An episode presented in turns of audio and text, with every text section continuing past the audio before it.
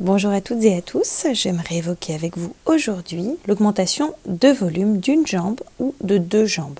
Quand il s'agit d'une seule jambe qui est augmentée de volume de manière aiguë, c'est-à-dire euh, brutalement sur quelques jours ou alors brutalement en quelques heures, on peut évoquer plusieurs causes.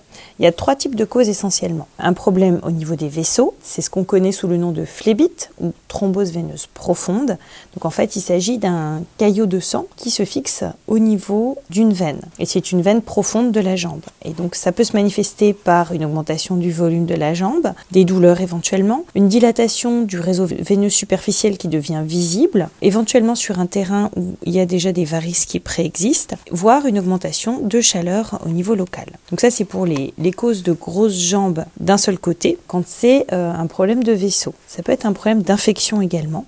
Dans ce cas-là, il y a plusieurs types d'infections. Il y a ce qu'on appelle la lymphangite. C'est une inflammation qui est localisée au niveau des canaux lymphatiques superficiels, qui s'accompagne souvent de fièvre et d'une augmentation de volume des ganglions. Donc souvent, ça peut faire un petit peu mal au niveau du pli de laine, puisque c'est là que se situent les zones de drainage. Et ce qu'on appelle l'érésipèle, c'est une infection de la peau à streptocoque le plus souvent. C'est souvent un aspect rouge, une espèce de plaque rouge un petit peu surélevée, avec une fièvre, parfois, voire des frissons. Et on peut aussi retrouver un ganglion au niveau du pli de laine qui se manifeste parfois par une sensibilité ou une douleur. On trouve parfois une porte d'entrée, c'est-à-dire une effraction au niveau de la peau, une petite plaie. Ça peut être une piqûre d'insecte, ça peut être euh, une poule surinfectée au niveau du pied, qui peut être à l'origine de l'entrée des germes, euh, des bactéries au niveau de la jambe. Enfin, troisième cause, c'est l'hématome. C'est un épanchement de sang dans les tissus sous-cutanés musculaires qui peut être secondaire à un traumatisme, à une déchirure musculaire, voire un acte chirurgical. Un hématome volumineux au niveau de la cuisse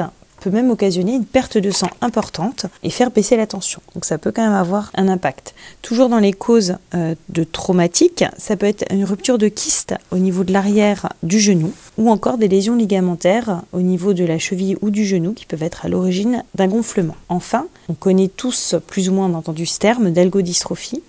Euh, donc il s'agit de phases chaudes de courte durée, à quoi succède une phase froide plus longue et invalidante avec une augmentation de volume souvent, éventuellement associée euh, à des troubles de la coloration de la peau, une sudation importante. Donc ça, c'est essentiellement les causes qu'on peut trouver euh, pour un gonflement d'une seule jambe. Une augmentation de volume des deux jambes, essentiellement, c'est soit une décompensation cardiaque, donc une insuffisance cardiaque, le cœur qui ne pompe plus assez bien et donc de l'eau qui s'accumule en amont, donc au niveau des jambes. Ça se traite avec des médicaments où on arrive à diminuer le volume en faisant uriner cette eau qui est en trop grand volume au niveau des membres inférieurs. Ou encore, on peut trouver d'autres causes qui sont des problèmes de reins ou encore des problèmes alimentaires avec une insuffisance d'apport en protéines. Et enfin, les décompensations cirrhotiques, donc euh, les problèmes de foie en rapport avec une infection chronique à hépatite ou encore une intoxication chronique à l'alcool peuvent aussi occasionner une augmentation de volume des membres inférieurs. J'espère que vous en aurez appris un petit peu plus sur l'augmentation de volume des jambes